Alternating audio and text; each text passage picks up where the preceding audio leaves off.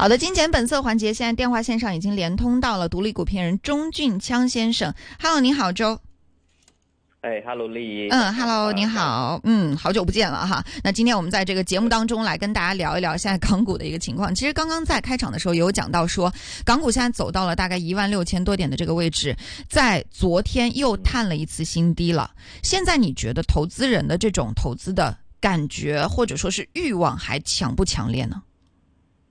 呃，其实我们就是接触客户或者是身边的啊同行的话呢，感觉这个情绪是比较低迷的。嗯，不过虽然说不断的探底哈，但是这两天已经没有说呃很大的两三两三百点的一个跌幅。嗯，呃，伴随着今天成交呃也是呃稍微哈在偏低一点哈，呃八百八十多亿的一个情况之下呢。呃，虽然说个别板块，比如说内房跌幅比较大，但是呢，大家似乎是更多的是呃选择不去太理会，多于说啊非常的恐慌，需要还想着去抛售什么股票这样子。嗯，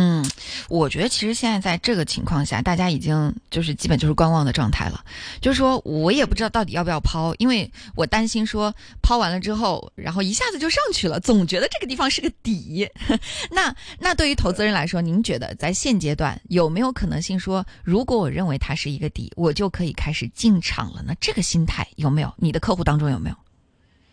呃。其实个别是有的，就是一些现金水平比较高的呃客户或者朋友，但是呢，呃，我们如果看估值来说，恒生指数目前是呃一万六千三百点左右哈。有的朋友会觉得，哎，是不是之前的一个底部呃就可以是一个很好的参考呢？从绝对值来说呢，之前一万四千五百九十七点哈，这个估值。呃，目前来说呢，是还没有达到有那么低，因为毕竟呢，呃，如果总体这个指数，其实在过去呃二二年的十月，指数的呃这些公司的盈利值是达到一个高峰，但是呢，今年以来呢，其实最近十二个月这个盈利值是有所下降，大概百分之二十左右。嗯，也就是说，如果是非常绝对要跌到呃去年呃年底的那样的同样的估值的话呢？其实应该是要打一个折扣，三千点左右的折扣就是一万二。不过呢，我觉得呃目前的这个抛售情绪呢，呃还没有那么大的一个压力。现在去捞货呢，我觉得呃就是最好不要尝试去挑选。就如果是一般的散户朋友们了哈，不是特别建议去呃做一个个股或者说个别板块的一个呃建仓。反而呢，我觉得大盘来说。无论是恒生科技指数，或者说恒生指数本身呢，估值是稍微偏低，可以考虑呢，就是分注在目前啊比较低迷的呃情况之下呢，呃尝试去买一点点哈，看呃长线来说，其实整体现在经济环境呢，我觉得并不至于有那么坏，它可能是一个比较慢、比较低迷的一个情况，嗯，情绪比较差一些，嗯，但是你说。啊，会不会见，比如说呃，一个很低很低，跌破一万啊这样样的一个恐慌？嗯，其实我觉得这个有点想多了。嗯，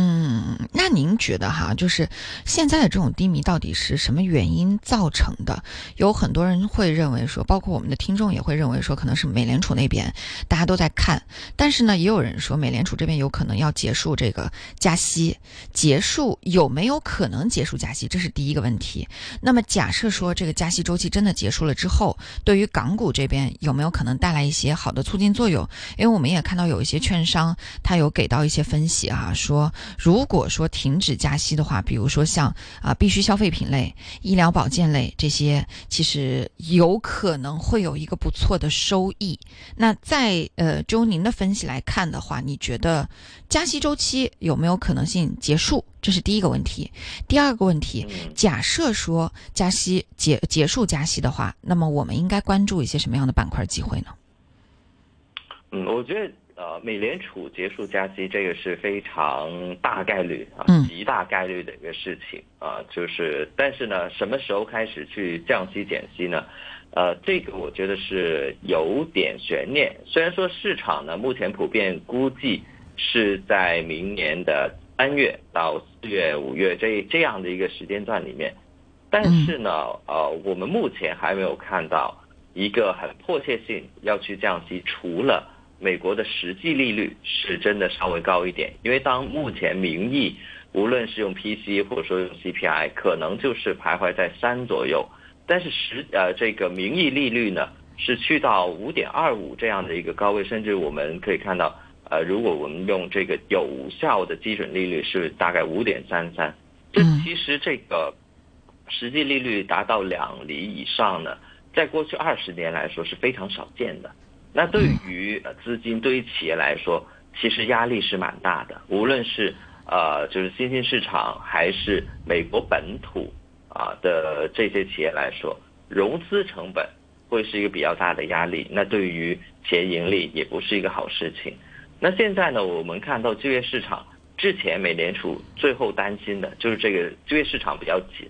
现在已经开始松动了，也看一下今天晚上的非农，嗯，会不会在薪资啊，在这个呃新增职位上面会再进一步的下降？如果是这样的话呢，会更确切这个加息周期是停。降息的话，要看一下到底经济上面，尤其是在金融行业，啊，这个资本市场有没有一个大的负面的一个冲击？如果有的话，才有比较呢迫切的降息的需要。那套用在我们香港的这个资本市场上面来说呢，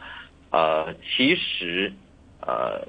在比如说离岸人民币已经反映了这个美联储停止加息的这个呃事情了，因为离岸人民币从呃七点三级啊，现在回落到七点一到七点二这个区间，其实已经在反映这个事实啊，或者说已经在反映这个预期，但是港股最近的低迷呢，可能还是对于。呃呃，之前一一些政策憧憬的一个亢奋，或者说对于呃内房等等，或者说有没有，我觉得资本市场总是会比较希望有一些啊大水漫灌，嗯，好的大的政策，大的力度的政策，但在没有的时候呢，年底可能有一些资金需求等等的这些原因，所以需要套现。那呃，如果要真正的。就见底不一定要马上拉升或者说反弹哈，那如果要真正呃或者说短期来说好的入市机会能够拉涨的话呢，我觉得还是要期望一下，等待一下有没有大的政策，再考虑入场会比较好一些。嗯。这个呃，这个周已经分析的非常透彻了。那我还来想请教您一个问题啊，就是当现在整个大势可能并不是特别好的情况之下，大家也找不到很多板块轮动的机会的时候，呃，我我觉得您每次来我们节目都会聊到的就是关于 IPO 的市场。其实您看哈，十一月份的时候，基本上发出来的新股是没有破发的，到十二月份的时候，嗯，现在。也已经有很多执行股通过聆讯了，但是我今天看到一条很有意思的新闻，就是周三的时候，我们还在讲通过聆讯的企业当中，有一家主动的放弃了这个上市，就是那个富锦中国，他说他他他就不上了，那。这种情况，嗯，他他们的分析公告当中是这么写，说是，呃，可能基于现在整个大环境的问题啊，等等之类的。那您觉得这里面的关键节点是什么？是因为说可能募不到钱，整个市场比较的看淡，还是说可能企业有另外的一些想法呢？嗯，当然，呃，具体的这个，我我对于这一支新股印象也是非常深刻。嗯，呃，首先是他的保荐人，因为。呃，他的保荐人过去来说呢，其实这个成绩也是非常漂亮。嗯，呃，虽然啊，他呃保荐的企业不是很多，但过去的这个涨幅都是挺不错的。嗯，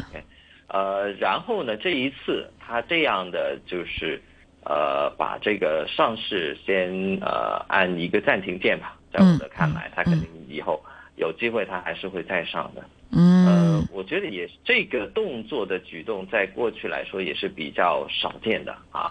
那对于一般散户投资者来说呢，其实，呃，我还是觉得应该是正面。为什么呢？因为他还是呃没有让，就是如果说这个资金不足，或者说他觉得这个呃动力不足的话呢，当我们从呃一些外面的数据，比如说券商这些呃粗略的这个。啊，融资发展的这个额来说，可能它只是能够呃勉强的，就是足额或者说稍微超额的去认购。那最终的数字啊，我目前还没有看到有通告有说哈。呃，这个事情呢，我觉得也反映了这些新股的呃钱确实因为最近呃跌破一万七的这个呃市况呢是有一些却步，所以当市况回稳之后，呃新股才会更加积极。这个其实也是相辅相成，新股好了，对于一般散户来说，它的这个呃交易入金的这个动力也是比较大，所以这个反映了目前市况资金并不是很强。嗯，可能看看明年或者说有没有一些呃强的措施，让这个香港资本市场呢在呃能够呃热闹起来。嗯，所以您觉得在十二月份，如果大势看淡的情况之下，IPO 这边就除了刚刚我们提到可能自己选择说呃暂停一步的这种企业来说，剩下的这些企业，就是我们去炒这个炒新的可能性，或者说炒新的预期，会不会比前几个月，或者会不会不会比上半年会好一点呢？呃，比上半年肯定会好一点，因为上半年基本都破发的比较多。最近呃，就像丽妮所说，嗯，从一个打新啊抽新股的角度去看呢，确实最近破发的呃不多啊，所以呢，这也是一个很重要的参考。但是呢，你说呃非常好的保荐人加上比较值得抽的这些股份呢，嗯，暂时就是有一些是偏好，但大家。就是我作为一个投资人，我有我也会去考虑，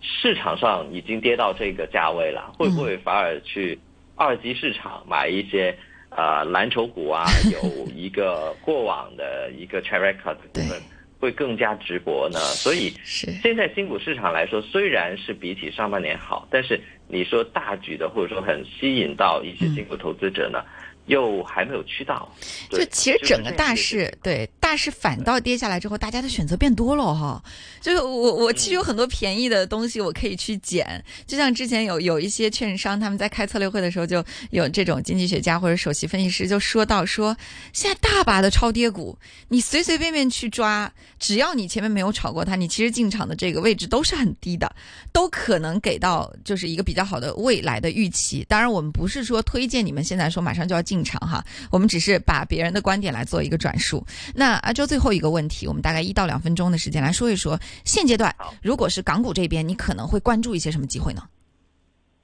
呃，我觉得第一，大盘的这些 ETF 肯定是呃一般投资者呢比较值得去做一个呃就是分注买入的一个情况。另外呢，科技股我觉得。呃，有一些过去比较稳定的呃业务还是比较好的，比如说腾讯，比如说网易这些，我觉得也是值得去关注。刚才谈到接下来的这个货币政策，其实不光是美联储，现在呃有一些呃统计，我前一阵看过，其实世界各国，包括一些我们不太留意的国家，它的央行其实已经开始呢呃进入一个降息的一个呃周期或者说一个阶段里面了。在一些呃可能以收息为主的，或者说现金流分红比较强的，比如说电讯股份，呃，比如说啊，当然油价现在会有有一些下跌啦，就是说有油股高高利率的油股，可能就先放一边。那还有一些可能专门去啊供这些收息股的一些呃衍生工具，比如说 ETF，啊，我我觉得也可以留意。但是呢，呃，想就是这个。呃，收息的朋友呢，可能，呃，对于一些地产行业啊，或者说这个呃，REIT，就是一些啊，地产、房地产的信托基金，这个我就相对会有保留一些。嗯，对，大概呃，对，还有一些生科的股份呢，我觉得其实他们是非常有创造力的。但当然，个股来说，呃，科生物科技股确实是以对于一般人乃至于很多股评人来说呢，也是比较复杂，那可能也是投资整个板块。比较有潜力吧。嗯，好，呃，时间关系哈，我们今天跟周的讨论就暂告一段落。谢谢钟俊锵给我们带来的分享，谢谢，拜拜。拜拜。